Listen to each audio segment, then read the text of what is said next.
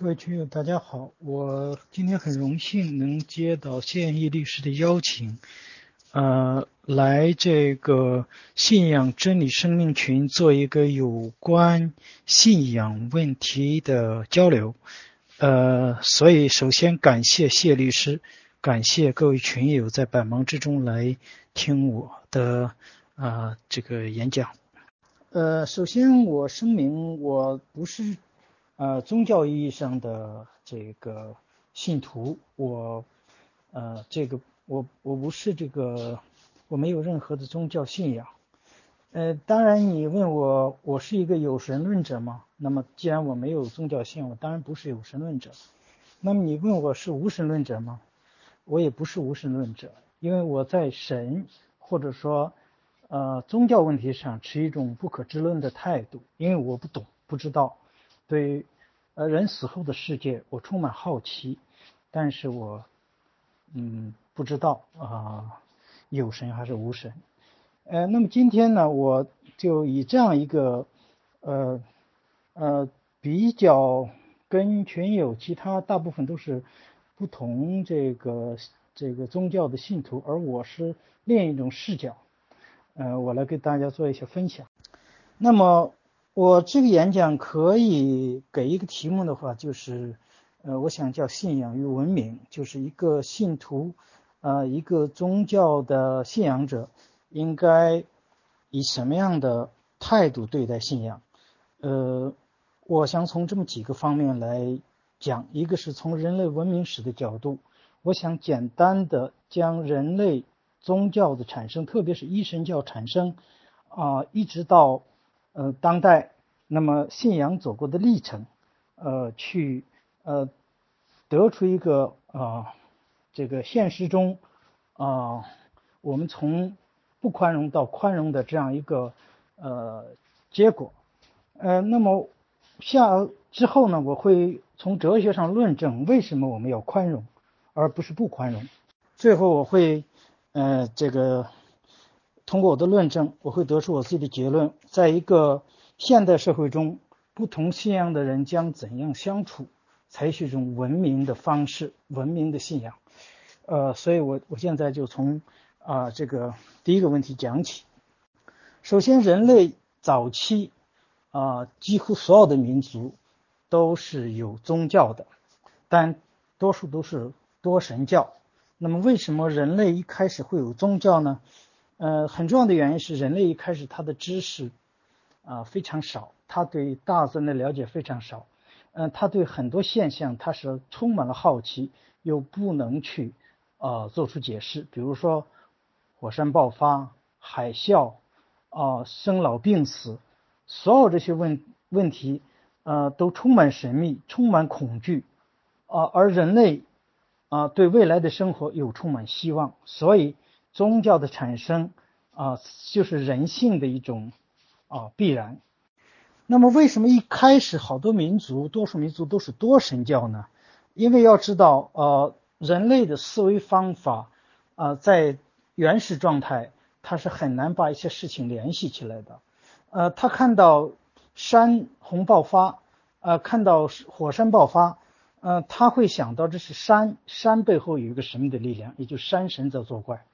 呃，那么他看到海啸，呃，他遇到海啸，他认为大海或者河流这样一种泛滥，呃，那河神或者海神会会在发怒，呃，那么他崇拜，那他每天在生活中，呃，这个植物的生长，它的食物的来源，他能联想到太阳的作用，所以他会崇拜太阳或者月亮，所以。呃，他还没有能力把这些东西联系起来，所以人类早期基本上都是多神教。呃，那么在这个人类文明的发展过程，有很多民族啊，它发展的呃比较快，或者它文明成长的比较快。比如说，我们讲轴心时代，就雅斯贝尔斯提出一个轴心时代的概念。那么轴心时代就有很多文明同步的达到了相当高的水平，比如说华夏文明。比如说埃及文明，比如说两河文明啊，比如说后来的希腊文明等等。那么在这样不同的嗯文明发展的过程中，它就出现了一种不同的走向。比如说，有些文明很快的从多神教就转成了一种世俗社会，比如说中华文明，呃，它没有保持住啊原始宗教，没有让这个宗教发展下去，它很快就世俗化了。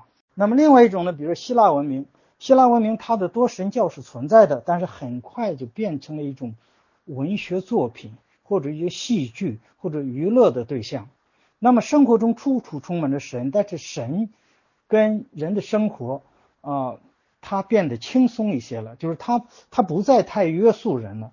那么，所以它出现了一些理性的思维，比如说，它有很多科哲学家、很多科学家，他完全不是以神的神的这个呃宗教的方式来思维，呃，它是以一种理性的方式，比如说希腊的泰勒斯啊，这个赫拉克利特，包括后期的很多哲学家，亚里士多德、柏拉图，都是一种。理性的思维，呃，它不再是一种呃宗教的思维，所以这种文明很快也，我们也也可以叫做世俗化，也可以叫做理性化。但是有些文明不是这样。你们那个起飞了没有？还没起飞是吧？那么我们先开始讲的这个文明，它不是这样。比如埃及文明，埃及文明它是一个很古老的文明，它可能在公元前三千多年就开始建立帝国，但是。埃及文明一直是多神教，而且一直这个多神教是非常非常的啊这个强化，呃，不但没有衰弱，反而被强化，直到公元前十四世纪的时候，那么这个时候出了一个法老叫阿赫纳顿，他实在实在讨厌这个多神教了，因为你要知道，埃及这个民族既然他是有那么多。宗教那么多神，就到阿哈纳顿时代，除了他们的阿蒙大神以外，他们还有两千多个神。也就是说，每一件事、每一个东西都有一个神。比如说，作物，一棵树，可能有一棵棕榈树就可以，可能有一棵棕榈神。我我我不知道，我没考证过，肯定是两千多个分布下去，应该是很多的。比如说，山神、月神、是太阳神都有。那么，你想这么多神，他就。哦，有两个，这就有两个效果。一个是多神教，当你的神很多以后，这些神就不可能像一神教那样只管大事不管小事，因为他事事都要管。就你的生活跟神是无法分开的，你的整个生活都是在神的控制下。另外，神多了，就需要有很多人管理这些神。就像我们说公务员多了，那么就会出现臃肿。公务员跟公务员之间，它会产生很多很多事儿。呃，然后就就就会增加一些内耗，就是帕森斯的一个理论，社会学理论，就是，那么实际上也是神多了也是这样，他需要大量的祭祀去管理神，那么这就形成一个强大的祭祀阶层，而你要知道，祭祀是管理神的，神又是管人的，那么祭祀就代表神来管人，他就拥有了对生活文化的垄断权，比如说文字，比如说呃这个宗教仪式，那么这样的话。祭祀阶层在埃及就是个非常强大、非常有呃权力的阶层。也就是说，经过两千年以后，它形成了个强大的利益集团。呃，那么使得埃及人生老病死都要去求神、求这祭祀。然后，埃及的这个宗教是很有意思的。比如说，埃及人为什么做木乃伊做的那么好？为什么建那么庞大的金字塔？因为他重视死后的生活，他认为人死了以后。在墓穴中还是生活的继续，还是继续啊吃喝拉撒等等，所以他们会放很多东西在里边。那么这样的话呢，他要在死后生活的好，你要知道谁管理这些东西，祭祀。所以他们叫讨好祭祀。埃及就形成一种什么现象呢？就像我们现在互联网经常有心灵鸡汤啊，你怎么才能生活的好？然后你你看他的心灵鸡汤，你要给他打赏。那么埃及人他的心灵鸡汤不是现实的，是死以后的。祭祀就会写很多书，说你怎么着才能够生活的很好在坟墓中。那么他们就要向着祭祀行贿。那么到最后到了什么程度呢？不光这些啊普通老百姓向祭祀行贿，连法老也向祭祀行贿。那么有人可能说，法老不是他们的头吗？这是个误解。法老这个词，我们通常理解埃及的法老好像。法老好像是一个宗教的概念，是吧？像那个祭祀的，不是法老这个词在埃及语中它叫菲罗，翻译成希伯来文才叫法老。其实什么意思？宫殿的意思。因为他实际上是一个世俗的统治者，就相当于我们讲朝廷的意思，大概是这个意思。因为法老在宫殿里理政嘛，对吧？所以，但是因为既然这个呃祭司有强大的实力，连法老都讨好他们，而整个社会大量的人力、物力、财力用在这个祭建庙，用在这个呃给这个祭祀呃这个提供一些。就是包括最过分的是，埃及最漂亮的女孩一定是送到祭祀去侍奉阿蒙大神，其实就是侍奉这些祭祀的。所以腐败到这样一个程度，呃，使得有一个十四世纪的第十八王朝的后期的一位法老忍无可忍，这个人是年少，呃，这个继位非常有才。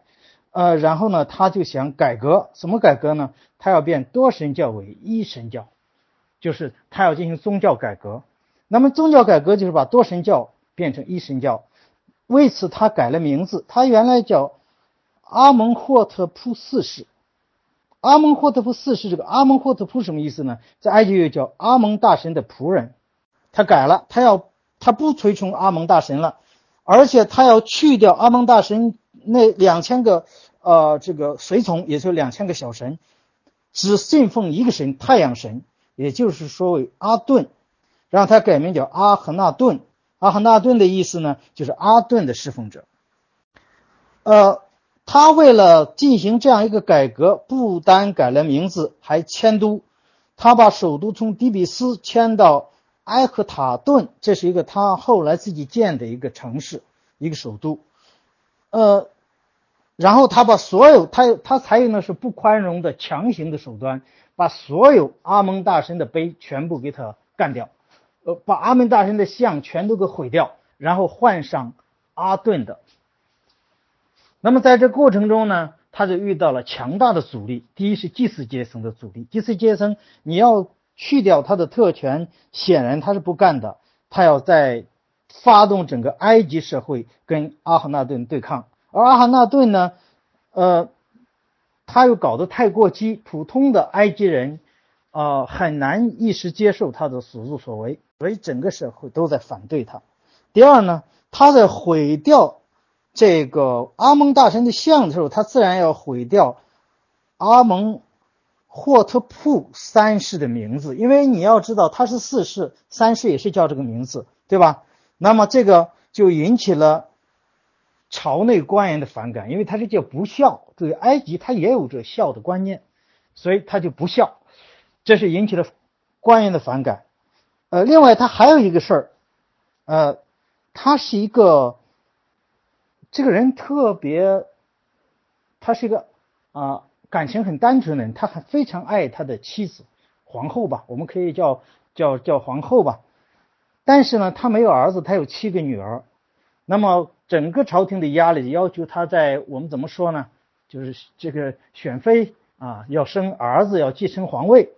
但他坚决不敢，他是个爱情的，呃，爱情的这个守护者。他说：“我有我的幸福夫人，他给他老婆起个名字，跟他皇后叫幸福夫人，和七个可爱的女儿足矣。”所以他完全不理会。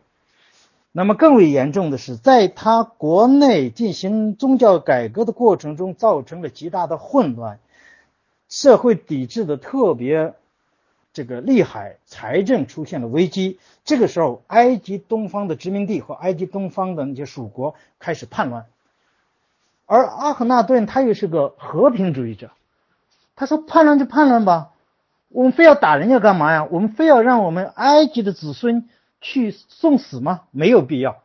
我为什么要统治那么大、那么大的疆域干嘛呀？没有必要，啊，这一点呢有点像川普，但是川普说美国人嗯不要出去打仗牺牲，但是给钱吗？给钱可以，但是阿难他说给钱也不行，所以他坚决不同意，呃，就出兵，这样呢，啊，就遭到了整个埃及的啊这个反抗，整个社会在反抗他，最后。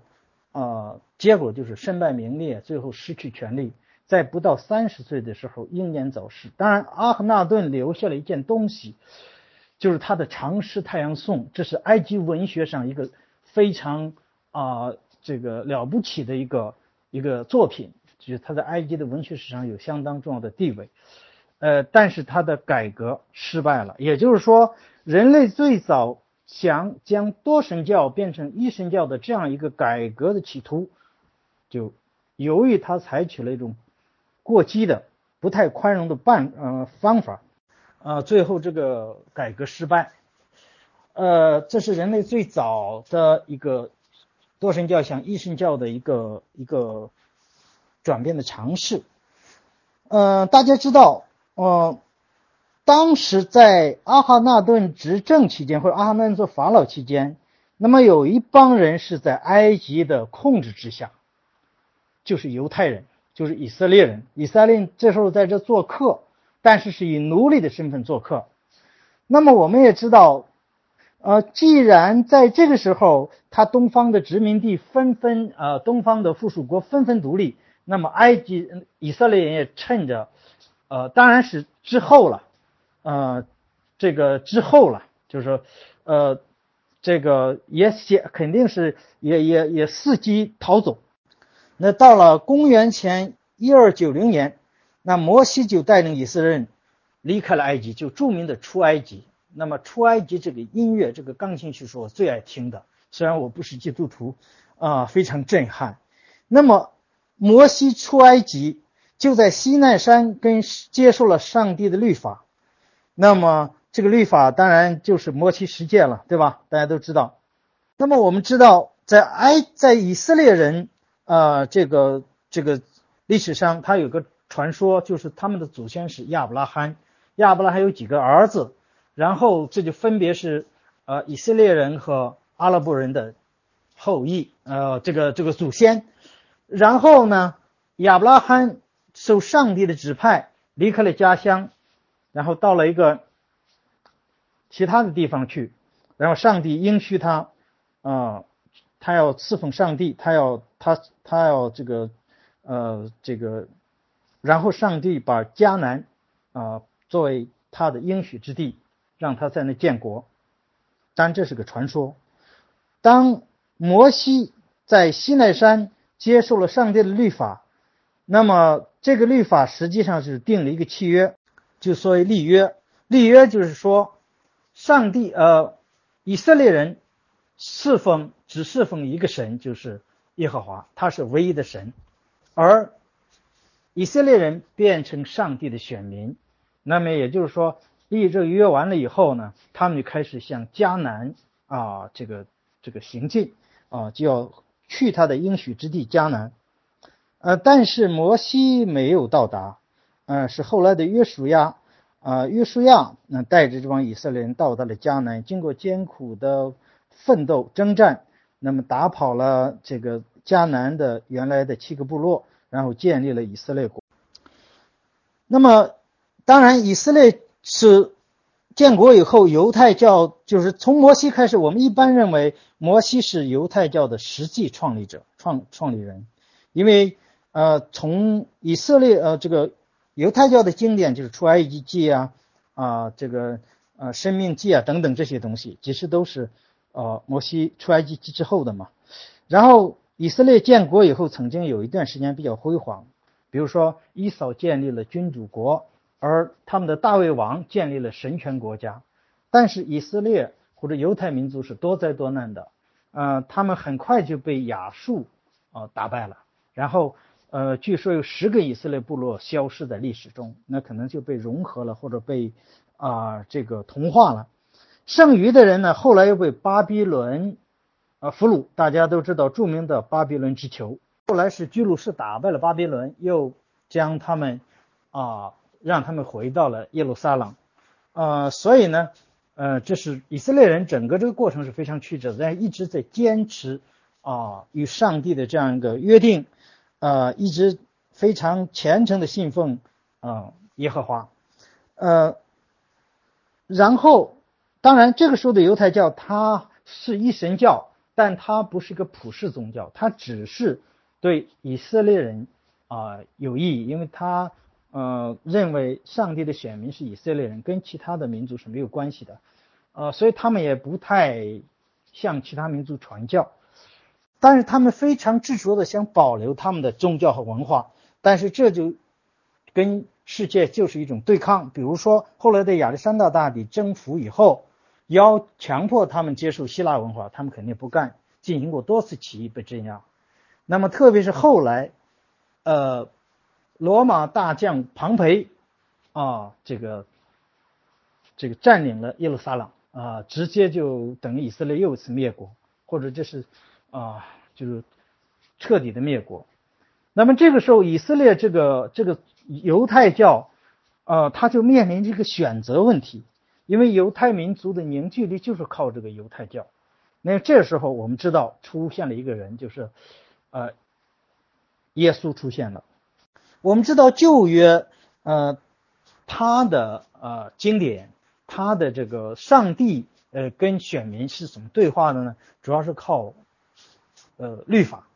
主要靠律法，所以旧约强调律法，也就是说，呃，他有时候采取惩罚和恐吓的手段，呃，来让你对他忠诚。比如说，动不动发个大洪水啊，这个大家都知道诺诺亚方舟的故事啊。比如说巴比伦之囚，包括以色列的呃那个耶路撒冷的陷落，这都是上帝啊的一种律法的体现，一种惩罚。但是耶稣出现以后呢，他有一些变化。耶稣是靠什么？耶稣是上帝的儿子，他是靠福音，靠来传福音、来传爱的。他不是恐吓了，而他是啊来送温暖的。呃，另一个变化，耶稣不再认为上帝只是以色列人的上帝，只是犹太人的上帝，而是整个普世的所有人的上帝。这是基督教就产生了这个时候。就基督教跟犹太教的不同，犹太教是犹太民族的宗教，而基督教是普世的宗教。那么犹太教的经典就是旧约，旧约强调的是律法，而从耶稣出现以后，那么包括后来的使使徒这个啊等等一系列的经典都嗯形成的新约，它强调的是福音，强调是爱，强调的是普世性，所以。当耶稣被钉死在十字架上以后，他的十二使徒开始在罗马帝国传教。那么最著名的大家知道，约翰跟保罗，当然都他们都是因为传教被罗马当局迫害致死，都是这个属于呃呃叫什么嗯，那么呃我我我们就讲从耶稣出现以后，那么犹太教就变成了基督教。当然后来。呃，又出现了一个新的教派，叫伊斯兰教。伊斯兰教也是以从旧约中啊，这个这个分化出来的。它的古兰经也是啊，基本上是是这个啊，根据旧约来的。嗯，这个我们就不不，因为明天晚上有一位专家专门讲伊斯兰教，呃，伊伊伊斯兰教。而而我对伊斯兰教懂得也不多，所以我就不不不不去过多的讲伊斯兰教。但是我知道有一点，就是伊斯兰的经典《古兰经》中，他是承认耶稣啊这个先知的，他是承认的。呃，这是这是一个呃，就是以色列呃这个伊斯兰教跟这个犹太教和基督教的一个呃渊源关系。那么耶稣出现以后。犹太教就变成了基督教，那么开始基督教就在罗马帝国传教。这个时候呢，由于基督徒的这样一种啊非常坚定的一神教的思想，跟各地的各民族发生了极大的冲突。就是说，在罗马帝国内，每个民族他都有自己的神，罗马本身也有他的神。那么。其他的民族之间，他是互相承认对方的神的啊，你有你的神，我有我的神。但是犹太人或者叫基督徒不承认其他的神，你要拜其他神，他认为你是偶像崇拜。这个时候，罗马帝国呢，呃，它会引起了很多纷争，所以罗马帝国就开始干预，呃。我们都以为罗马帝国迫害犹太人，迫害这个不是呃基督徒是不宽容，呃，其实呢是罗马帝国要求基督徒对其他宗教更宽容，所以呢，呃，开始对基督徒进行破坏迫害，嗯，这个过程呢，可能有时候会有时候会会这个，因为开始，嗯。大概是民间会有些冲突，后来引起了一些呃不必要的纷争，那么当局就出来管一管。但是这个这个基督徒他是非常啊这个坚定的信仰，呃，他是非常执着的，或者说用一个不太中性、非常偏执的，呃，当罗马当局迫害基督徒的时候，基督徒觉得，哎，你迫害我，我那就我就更坚定的去去传教，更坚定的去对抗。当戴克里先杀害基督徒的时候，好多基督徒就都来送死，就你你还是杀我吧，因为他们有一种信念，就是他们认为米赛亚马上就降临，他们要啊这个主动的去，呃那个词儿我忘了，突然。呃，主动的为宗教奉献啊，主动的去去去做这个事情，所以呢，戴克里先觉得我我就根本杀不过来，你这么多人都来，就是这这是一种一种心态，你知道吧？所以呢，嗯，在罗马帝国中这种冲突就越来越严重。但是后来大家知道一个很神奇的事情，就是另外一个皇帝，呃，那个君士坦丁，他做了一个梦，当然这是一种说法了，梦见了耶稣，耶稣告诉他。啊，你要这个信上帝，你要信这个基督教，或者是转变了信仰，就开始不再迫害基督徒，并且逐渐的把基督徒呃基督教变成了罗马帝国的国教。那么，罗马帝国以基督教作为官方宗教以后，那是不是就问题解决了？不是的，基督教本身又出现了很多纷争，比如说不同的。主教他对圣经的理解是不一样的。我们都知道，后来达成一个共识，就是对于旧约，大家都采用什么方式来解读呢？就象征解经法，不再去啊这个以字面意思来理解了，因为那个时代变了。确实，犹太教的那个经典拿到罗马帝国时代，确实大家就跟这个新约跟这个呃耶稣的这一套是是不相容的。呃，而对新教，大家就是按字面理解去解经，呃，所以呢，这一点大家基本达成共识。但是对于这个基督的呃这个理解是不一样的。比如说，有一个人亚历山大城的主教阿里乌斯，他就不同意三位一体，他认为耶稣怎么可以跟上帝平起平起平坐呢？因为他从经典里查到耶稣说过这句话，他是低于上帝的，所以呢，他认为耶稣不具有完全的神性，所以他反对三位一体。而另外一个主，这个这个呃人呢，就亚德纳西，他就反对。当然，这是两种两种思潮，或者主流的是三位一体。那么阿里乌斯提出了不同的观点。那么两派就闹得非常严重，这样的话呢，就需要开一个会来解决。注意，基督教史上有很多公会议，这个公会议是指的全世界的、全罗马帝国的东西方的所有的主教参加的一个最高级的宗教会议，叫公会议。公会议一共开了二十一次。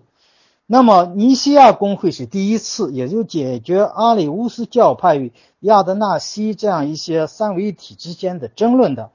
那么在这个会议上，由于君士坦丁大帝的支持，所以就确立了三位一体的这样一个正统的说法，而把阿里乌斯，呃，确认为异端。呃，注意异端和邪教不一样，这个概念要搞清楚啊。异端，即使确立异端，那也会被驱逐，啊，受到迫害。呃，正当。阿里乌斯被迫害的时候，这个皇帝死了，就换了一个新的皇帝，叫君士坦提乌斯。那么他呢，又倾向于阿里乌斯教派，又开始迫害亚特纳西，又罢黜了他主教的职呃这个职务，呃进行了迫害，又派了阿里乌斯教派的人到亚历山大去任职。那么这个时候，双方就矛盾激化，那么双方就发生了严重的冲突，相互屠杀。那么这是历史上一次，一次也是呃非常有名的啊这个教派之争，这是第一次。当然后来又出了什么基督一性论呢？呃，聂斯托利派啊等等不同的所谓的异端。这个聂斯托利派在唐朝的时候曾经传到中国，也就我们讲的景教。呃，聂斯托利派主要的呃观点就是说，他对圣母玛利亚他不认可，他觉得他不是神，他是人，所以呢，这跟正统呃是不一样的，所以被被这个驱逐、被迫害。这是说，呃，基督教历史上有很多这样的纷争，每一次这种纷争呢，都会造成一种相互的排斥，甚至相互的屠杀。那么在亚亚历山大城，呃，这个地方有过很多次这样的。事情，其中还有一次非常令人发指的事情，就是亚历山大城一个著名的女数学家，也是中世界上第一个女数学家西帕蒂亚，被疯狂的基督徒啊撕碎啊，这这是这个呃早期基督教内部的纷争，呃，我当然是简单讲，我不会讲太多。也就是说，基督教从产生以来，呃，因为一神教的产生本身就是一种不宽容的一种。一种一种现象，所以他们内部的纷争也是非常不宽容的。这些我们在我们看来非常直接的东西，在他们看来非常重要。所以呢，呃，会出现很多你死我活的争斗。那么这是在前期，到后来大家都知道，那么基督教出现了另一种更大的分歧，就是路德和加尔文的新教的出现。那也就是说，随着中世纪基督教。啊，注意这一点，叫新教出现之前，我们一般把天主教都叫成基督教，我们不会说它叫天主教。只有出现了新教，我们才会分天主教和基督教。啊，那么和新教，那么在这个由于这个中世纪这么漫长的这样一个历史上，西罗马帝国崩溃，它的整个管理体系崩溃了，就各个呃这个出现了混乱。那么基督教在这个时候呢，啊起到了很重要的维持。啊，秩序的作用就是它维持了文化或者生活的这样一个秩序或者文化的延续啊，这当然是好事。但是教会由于它权力过大，由于它本身的腐化也出现了很多问题，所以特别是一些现象，比如说啊赎罪券的这个发行啊等等，让很多呃宗教人士非常不满，这就出了路德。那么我们都知道路德呃。加尔文，这都是新教，我就不想讲具体内容了，因为他们一个是呃提出呃一个是这个买赎罪券是没用的，因为他们有一种叫预定论，就是谁被上帝选中，这已经是预定的了。你你你买了赎罪券也没用，这第一个。第二个呢，他们强调我们不是非要通过教会官方的教士才能跟上帝沟通，我们自己就可以跟上帝沟通。这是宗教系统中的个人主义思潮。就是说，我们每个人都可以读圣经。那么，当然，这种新教思想会使得好多人那必须去学学写字、读读书，也这使得像北欧一些国家的文化早期就是因为新教的这样一种思潮，使得这文化普及率、识字率会大大的提高。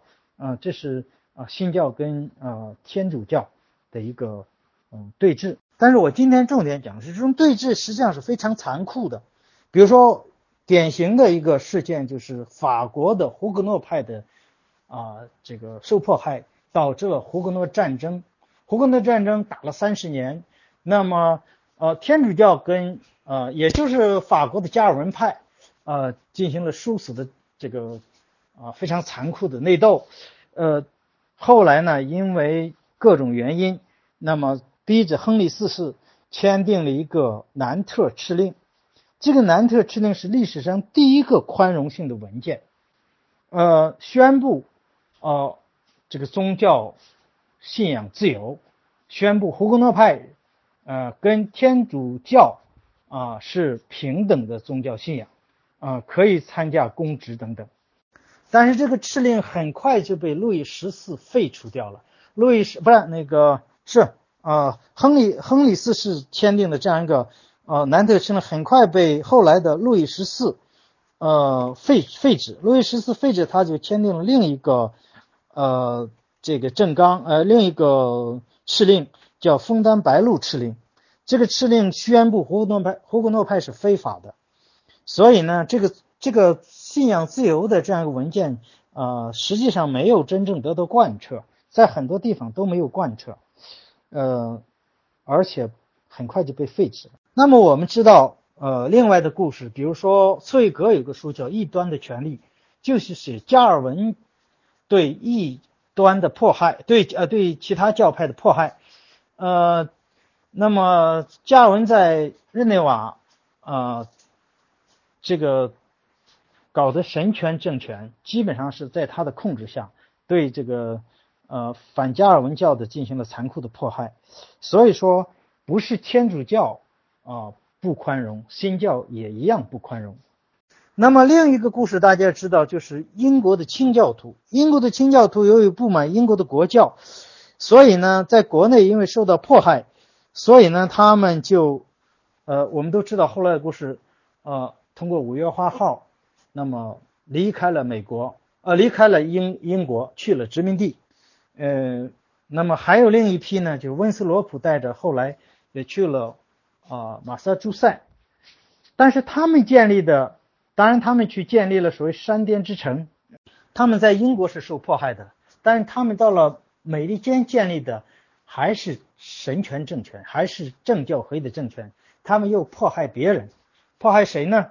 我们知道这个马萨诸塞的温斯罗普这帮人，呃，他们信的是啊，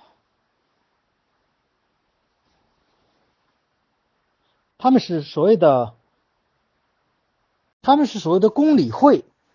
那么公理会呢，当然是是清教的一个分支了。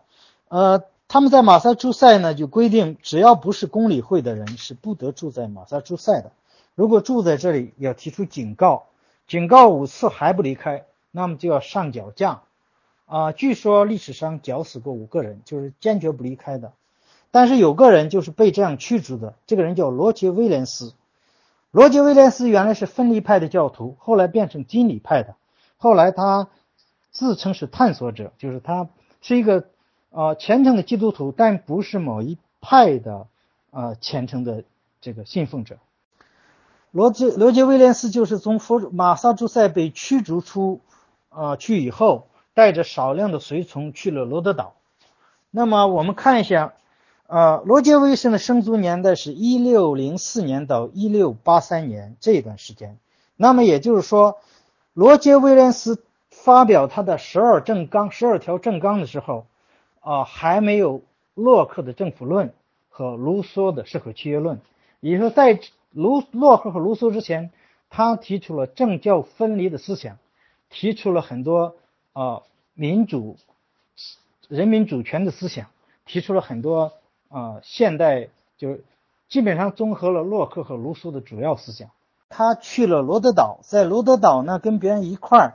建立了新的殖民地，那么在这里呢，是这个建立了政教分离的政政权，呃，并且呃那个实行了民主选举，呃，这是罗杰威廉斯，也就是罗杰威廉斯在十二条政纲是呃正式提出了政教分离、信仰自由啊这样一个理念，呃，这是非常在美国这个呃历史上非常重要的一个里程碑式的人物。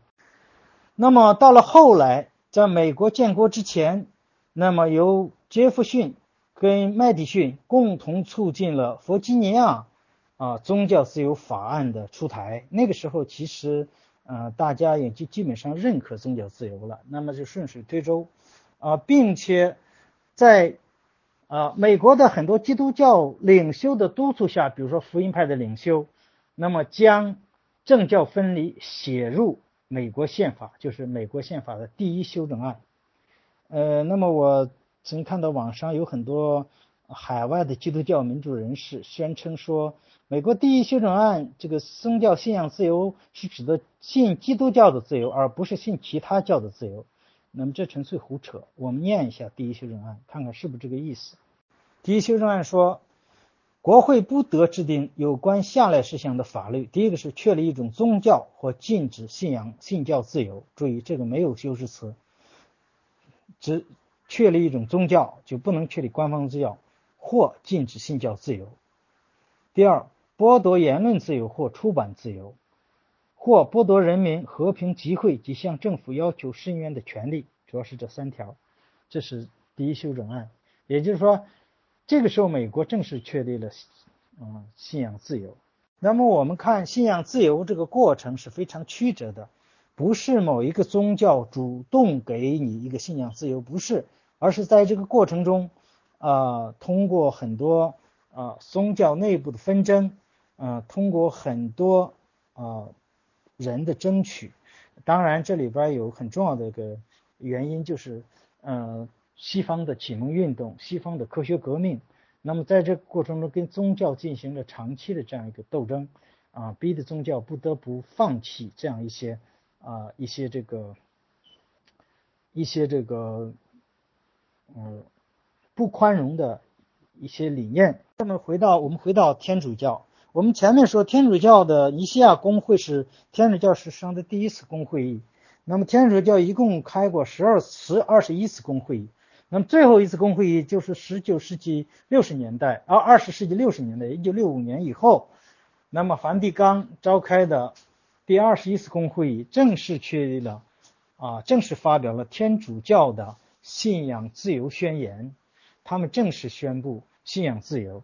天主教不但承认伊斯兰教、佛教等等其他宗教是跟他们平等的宗教，啊，每个人都可以自由的信仰，嗯，当然也包括新教等这些，同时也宣布无神论也是一种信仰，也是合法的，也是这个应该平等对待的。这是啊，人类的进步啊，使得宗教越来越宽容。那么前面我讲的一段历史，就是人类文明史的发展，从一神教的产生到宗教的纷争啊，相互迫害，到最后大家确认了宗教宽容的原则。那么为什么大家要确认宗教宽容的原则呢？它的法理依据是啥呢？我我现在想通过啊哲学上的呃一些对神存在的一些论证，从这个角度。呃，去说明一下为什么我们必须啊宗教宽容。那么我们知道，这个信仰其实有一，自从产生来就有两种思路或者两种理念，一种是神奇的理念，一种是理性的理念，或者叫借助理性进行论证的理念。那么前者非常典型的就是啊。呃，德尔图良说过的一句话：“因为荒谬，所以信仰。”啊，这个话吉尔开古尔也也重复了好多遍。那么也就是说，他们认为宗教是不需要去进行论证的，宗教是不需要去通过道理来告诉别人信的，因为信仰在先。呃，这个呢，吉尔开古尔曾经举过一个例子，就是亚伯拉罕献祭的例子。那么亚哈拉亚伯拉罕呢，呃，没有儿子。呃，后来呢，上帝开恩，终于让他有了一个儿子。后来上帝让他献祭这个儿子，那么这其实是一个非常荒谬的一个一个指令，会非常荒谬的啊。我们用我们现在说是非常违反人性的。但是亚伯拉罕因为信上帝，因为没有任一丝一毫的怀疑啊，他就带着儿子上山了。那么到最后献祭的时候，上帝给他换成了一只羔羊，就是把儿子又还给他了。那么这个例子呢？啊，吉尔开国认为，其实最典型的、最典型的说明了天主教的信仰，他不是因为他有道理才信，而是因为你要信，你要信，你前提是信，他即使荒谬你也信，这叫信仰。当然，另一派不是这样，因为 自从基督教产生以后，在基督教的发展过程中，他跟希腊哲学有一些接触，然后他试图用希腊哲学去论证上帝的存在。那么这些人呢，我们把它叫呃经验哲学，对吧？经验哲学。那么其实这些人也不完全是说呃呃这个把理性放得很高，不是，他只理性只是一个工具。比如说最典型的奥古斯丁，他就提出，呃，你首先要信，然后才是论证。呃，你不能因为理解才信，而是你因为信了再慢慢去理解。呃，当然他的思路还是要去证明。那么历史上有很多这样一个去证明啊上帝存在的这样一些论证，我我大概啊总结了呃这么一些，我我就不简单的跟他给大家过一遍。一个是奥古斯丁的知识论证明，就所谓上帝的知识论证明，主要思路是通过为存实存的确定性知识，也就是真理寻找来源，反推上帝的存在。奥古斯丁他本来是个新柏拉图主义者，就他深受柏拉图思想的影响，他把知识，呃，能力和对象按等级排序，他认为处于最高级的那就是真理，呃，那么这里边呢，就真理的来源到底是什么呢？呃，一个是。那么真理来源有这么几个，一个是低于理性的，当然真理不会来源于低于理性，对吧？那么真理是不是来源于理性呢？当然不是，因为真理需要为理性设置规则，所以显然它不能等于理性。那么真理只能高于理性。那么真理高于理性，大家想真理高于理性，按照爱古奥古斯丁的这个逻辑，那么一定是有一个比理性还高的东西，对吧？这个东西一定不是人所具有的。那么就是神，这证明神的存在，或者是说呢，呃，用柏拉图的回忆说也可以论证，就是说，你的这种真理既然高于理性，它不是在理性中产生的，它一定是某一个呃回忆对某一个真理的回忆，这个回忆一定是那柏拉图认为是前世，那么奥古斯丁认为一定是上帝，这是一个奥古斯丁的证明，呃。非常有名的第二个证明是安瑟伦的证明，这个非常简单。安瑟伦说，上帝存在，呃，叫本体论证明或者呃先天证明，呃，它是不经过后天经验就可以确定上帝存在，其实就是个三德论。第一个大前提是上帝被设想为一个无与伦比的东西，小前提是一个无与伦比的东西意味着它不仅存在于心灵中，也存在于现实中。那么结论，上帝存在现实中，也就是说，我们把无与伦比换成一个完美的或者绝对的都行，无与伦比嘛。那么这个东西按照小前提呢，这种东西一定是不不仅存在心理中，一定是存在现实中的，所以他就上帝就存在现实中。我们先不评价他，先不评价他，因为最后康德会一块来评价。第三是托马斯阿奎那的宇宙论证明，所以宇宙论证明呢。他就从经验入手，比如说，第一个证明是第一推动者，任何事物的运动都是由他物所推动，如此推动推论下去，必然有一个不受他物推动的第一推动者，所以这个东西一定是上帝。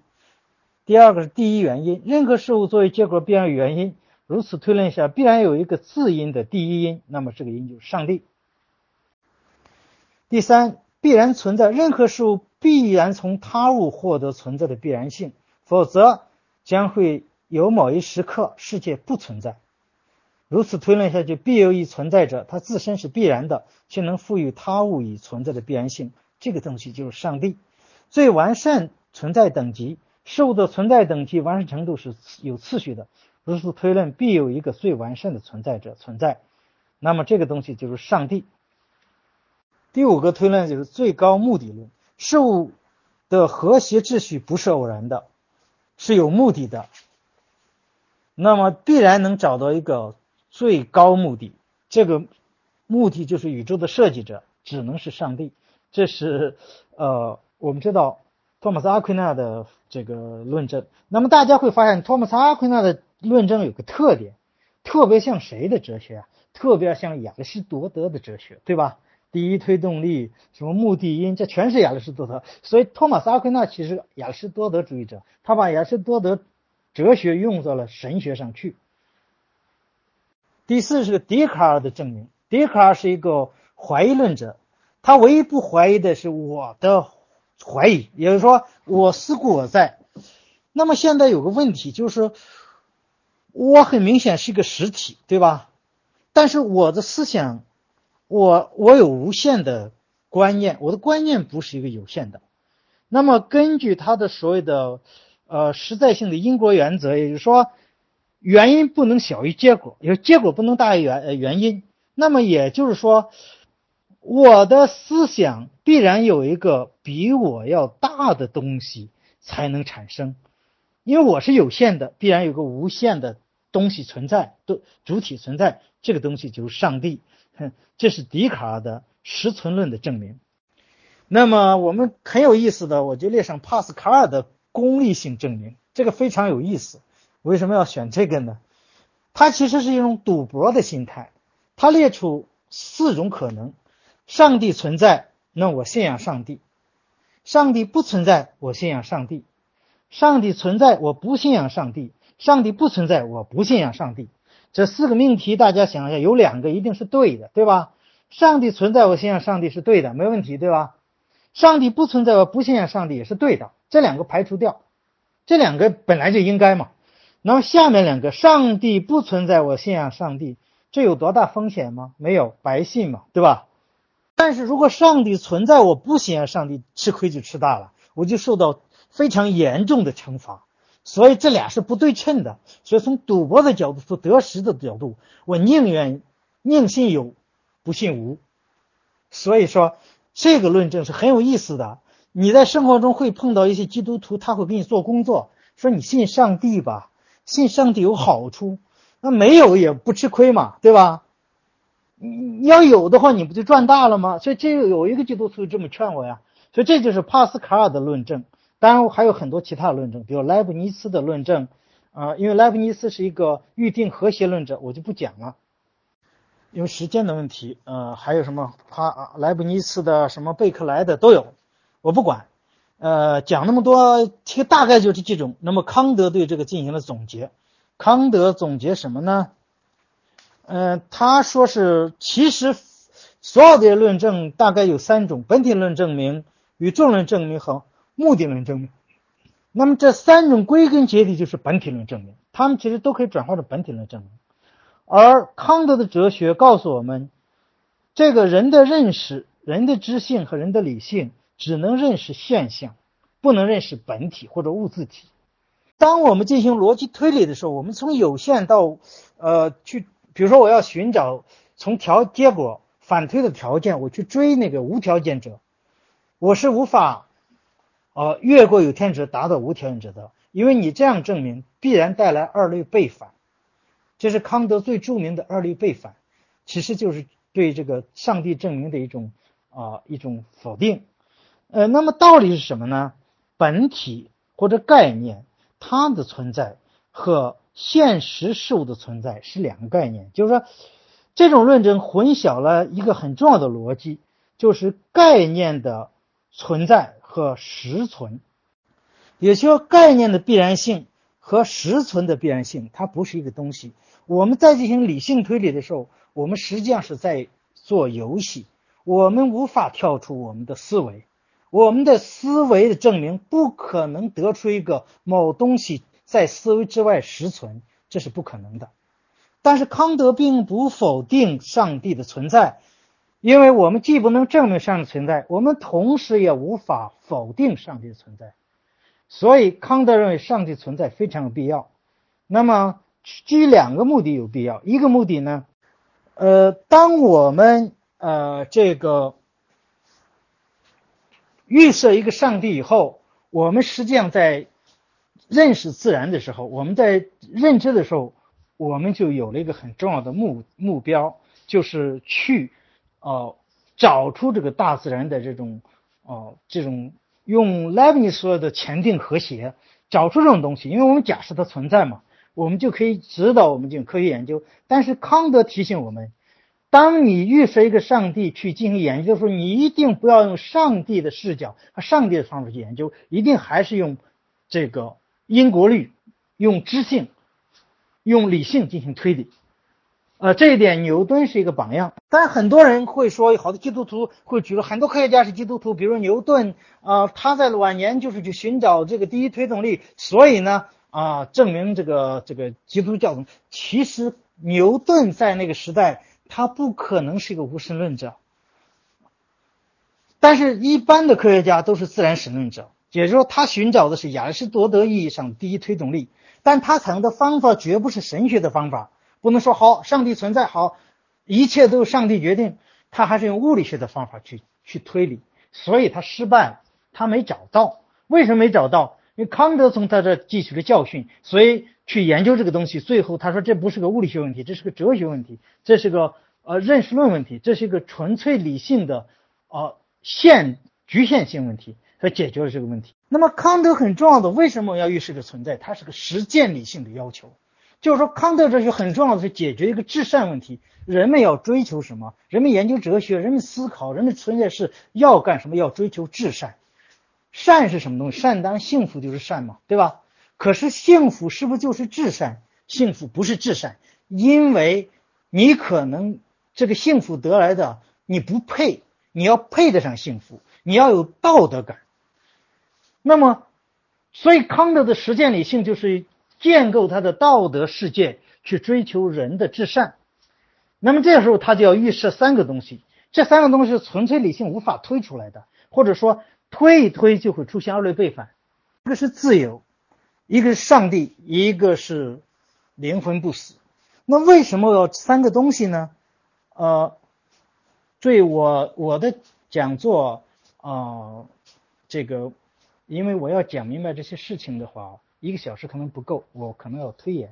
嗯，大家如果听着不耐烦，就可以不听了；听着耐烦，可以继续听下去。我什么时候讲完，什么时候拉倒啊！我我我们不不限时间。那么康德他讲，就是我们人的道德世界其实不是靠任何一个功利目的建立的，不是因为它有好处我才去干道德事儿，不是，它纯粹是一种义务，也有一种规则。这种规则。没有原因，必须是一种啊必然性，一种能普遍化的东西。所以义务是什么？义务是对这个规则的敬重。我没有别的原因，我就敬重规则。可是规则怎么来的呀？规则总得有个原因呢。那么也就是人的自由。你的你的义务必须有一个主体，有一个原因。这是唯一我们可以建立。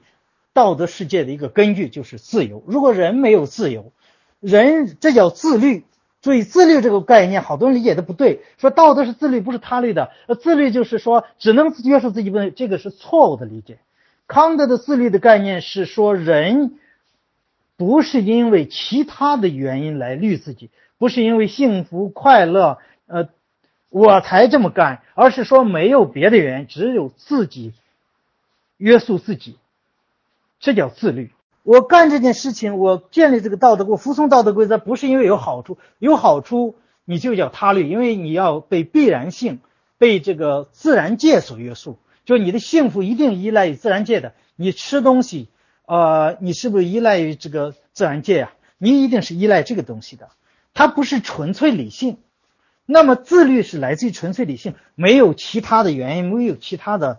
东西来约束我，只是我自己来约束自己，这叫自觉，这叫自律，而不是他律。那么，既然道德世界自律，你必须必须预设一个自由，你没有自由怎么自律啊？对吧？你这个道德不是来源于任何其他的功利的目的原因，就是因为你就是要遵守义务，你就是要这么干，绝对命令，绝对命令，不是说呃有其他的条件，无条件的。但是有一个问题，你一个人去建立道德世界，去进行欲求啊，就这对世界进行欲求，欲求的什么至善嘛？至善能存在吗？有吗？你怎么保证至善存在？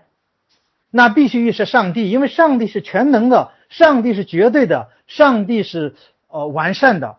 你没有上帝的预设，你怎么能保证至善存在呢？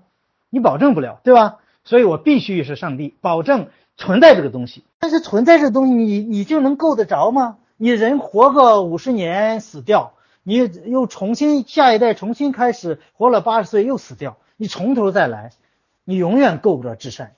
所以康德说，人要达至至善，必须预设灵魂不死。这就三个预设的，为什么要预设这三个东西啊？从实践力性上就这么来的，他必须这样预设预设。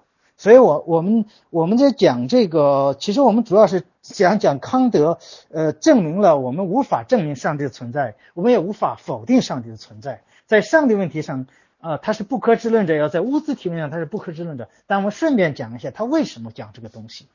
所以，上康德不是无神论者，康德也不是一个天启宗教的信奉者，他是一个理性宗教的提倡者。就是如果我们人是理性的，我们就必须预设上帝的存在。那么这大家也知道，我开始讲座的开始我说过，我不是无神论者，我也不是有神论者。我跟康德不一样，康德说必须预设一个上帝，我连预设都不要预设了，我比他还要还要大胆。我不不知道我就不说，我不管这个事儿。但是我不等于不关心这些事情，我当然关心。我对宗教哲学要去研究，因为它影响人类的思想史，影响政治现实。所以呢，我这一段就论述为什么我们要宽容，因为任何人都不能向别人证明上帝的存在。那么你证明上帝存在只有一个办法，说上帝告诉我，上帝启示了我。有一天，我就是奥古斯丁就这么讲的呀。他有一天在树下。突然，上帝说：“拿起书来读，让他读这个圣经。”哦，上帝存在，真存在啊！这种东西谁能告诉别人？别人怎么信？所以这个东西就不好传达。所以，对于上帝存在的这样一种理念，一定是个体性的，而不是主体间性的。也就是说，不能互相告诉别人，别人也没法信，不能证明。所以。既然连上帝存在你都没法知道，没法传达给别人，你怎么知道你那个上帝就是唯一的上帝，就是真正的上帝，别人的就不是呢？你怎么知道伊斯兰教那个安拉就不是犹太教的耶和华呢？他可能就是一个呀，只是表述不一样而已，对吧？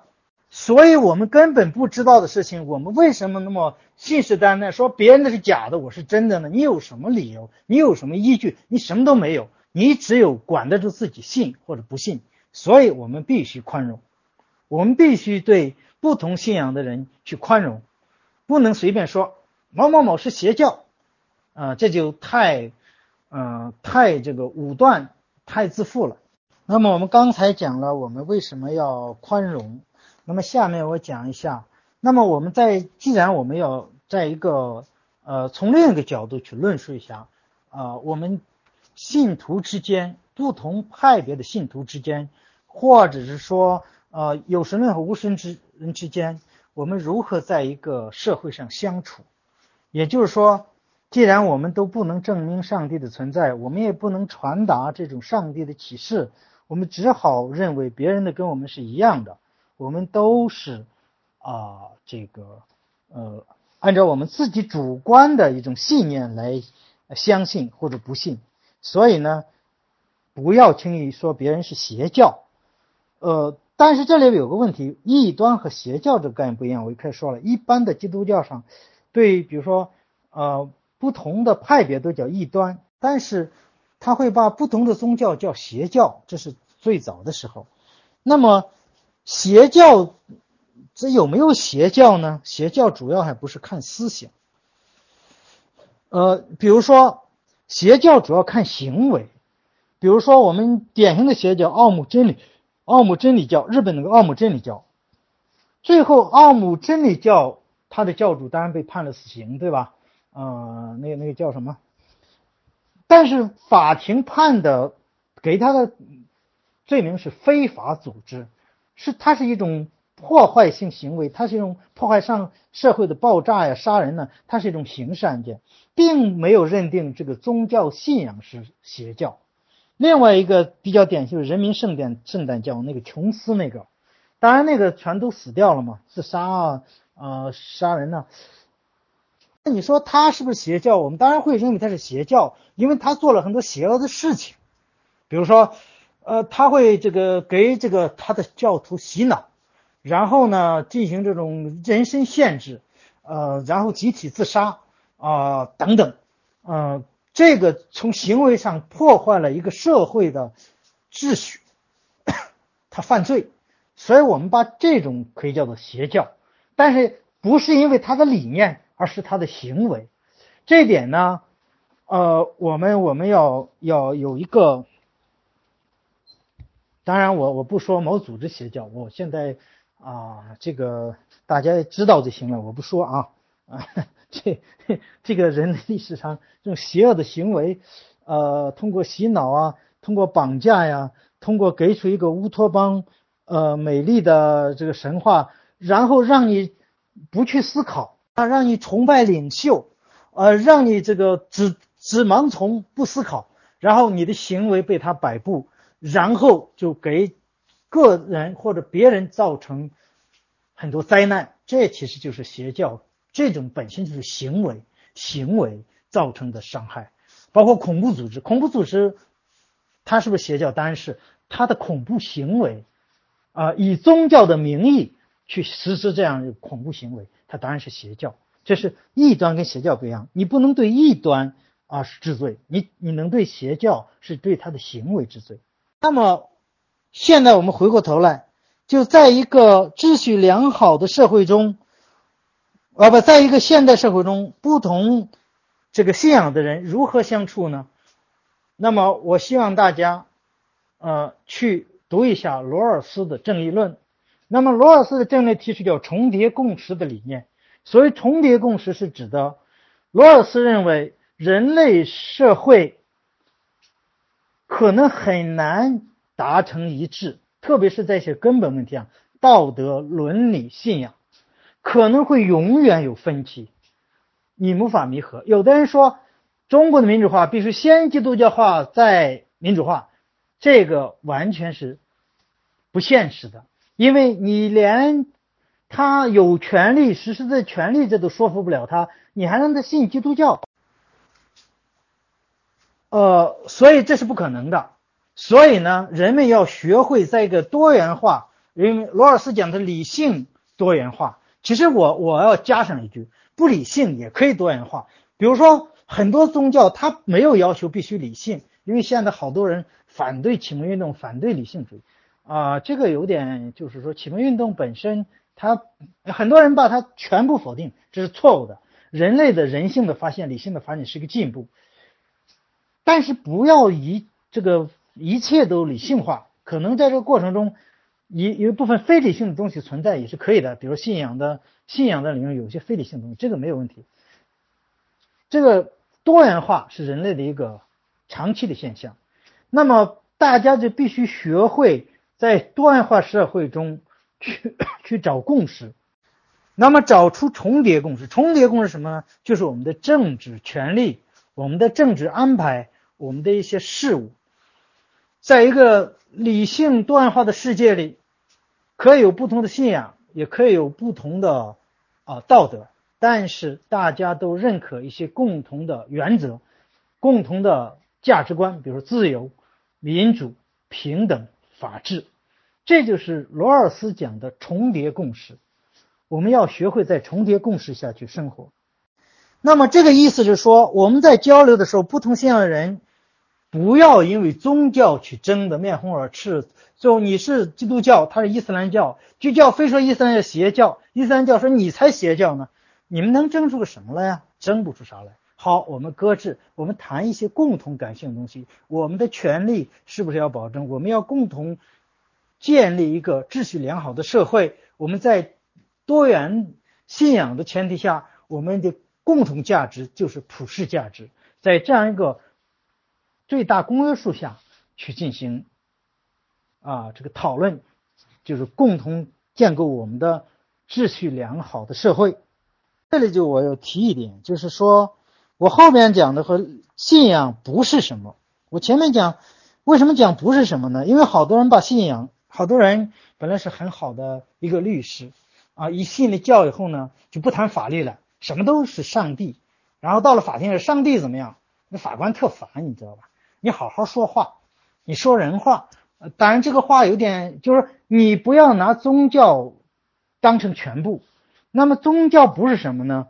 宗教是终极关怀，是人最根本的有关彼岸的这个一个。一个问题，它不是你的日常生活，它不是你的科学研究，它不是你的法律诉讼，所以不要什么东西都拿宗教说事儿，要学会把宗教看成更庄严、更庄重的东西。上帝管不了你那么多。这有一个有一个例子，有一个著名的呃律师啊，曾经写过一本书叫《二零一七起来》，他告诉我们说，上帝告诉他。说二零一七某某组织就要垮台了，二零一七过了没有垮，事实证明上帝不灵，你你这么干，你连上帝都都一块出卖了，你知道吧？那到底是你耳朵不好，还是上帝这个预预测错了呢？上帝是不会错的，一定是你听错了，对吧？你听错了，你就不要乱说。这上帝管不了那么多事儿，对吧？上帝管大事儿，什么大事儿呢？彼岸的事儿，超越界的事儿。这个最终极的问题，而不是你生活中那些鸡毛蒜皮的事儿。所以，呃，我希望我们在这个沟通有些信教以后，不要去，嗯，搞得什么都用宗教来说。呃，这个我不想说太多，因为可能说一些现象会得罪人，比如说川普现象啊，很多中国的。民运界的基督徒越来越不堪了，胡说八道，一天到晚。你你不但不像个基督徒，你根本就不说人话，你这有意思吗？你是在玷污宗教。所以说，我们要知道信仰是个很严肃的事情，呃，应该知道信仰，啊，它不是一切。应该像康德讲的，我们在进行科学研究的时候，必须老老实实的用逻辑推理，而不要投机取巧。放弃研究，去用上帝来说话。我们在法律诉讼的时候，一定要根据法律条文、法律的原则去。我们在生活中一定要踏踏实实的啊，该挣钱挣钱啊，呃，该这个过好家庭生活过好家庭生活，不要一信了教就全都不要了。嗯，所以呢，我们要知道，上帝不是什么信仰，呃，上帝不管什么信仰不是什么。所以呢，我今天就比较啰嗦，时间比较长。大概的从文明史的角度对一神教的产生以及一神教在发展过程中的分歧纷争，那么这些纷争如何带来的啊信仰自由啊，以及我们在哲学上呃从去寻找上帝都发现我们其实人没有能力证明上帝存在，我们也没有能力去否定上帝的存在，我们只好采用一种宽容的态度去对待宗教信仰，同时我们要。学会不同信仰的人如何在一个社会中相处，并且共同建立一种秩序良好的社会，去建立我们美好的未来。我今天就讲这么多，谢谢大家。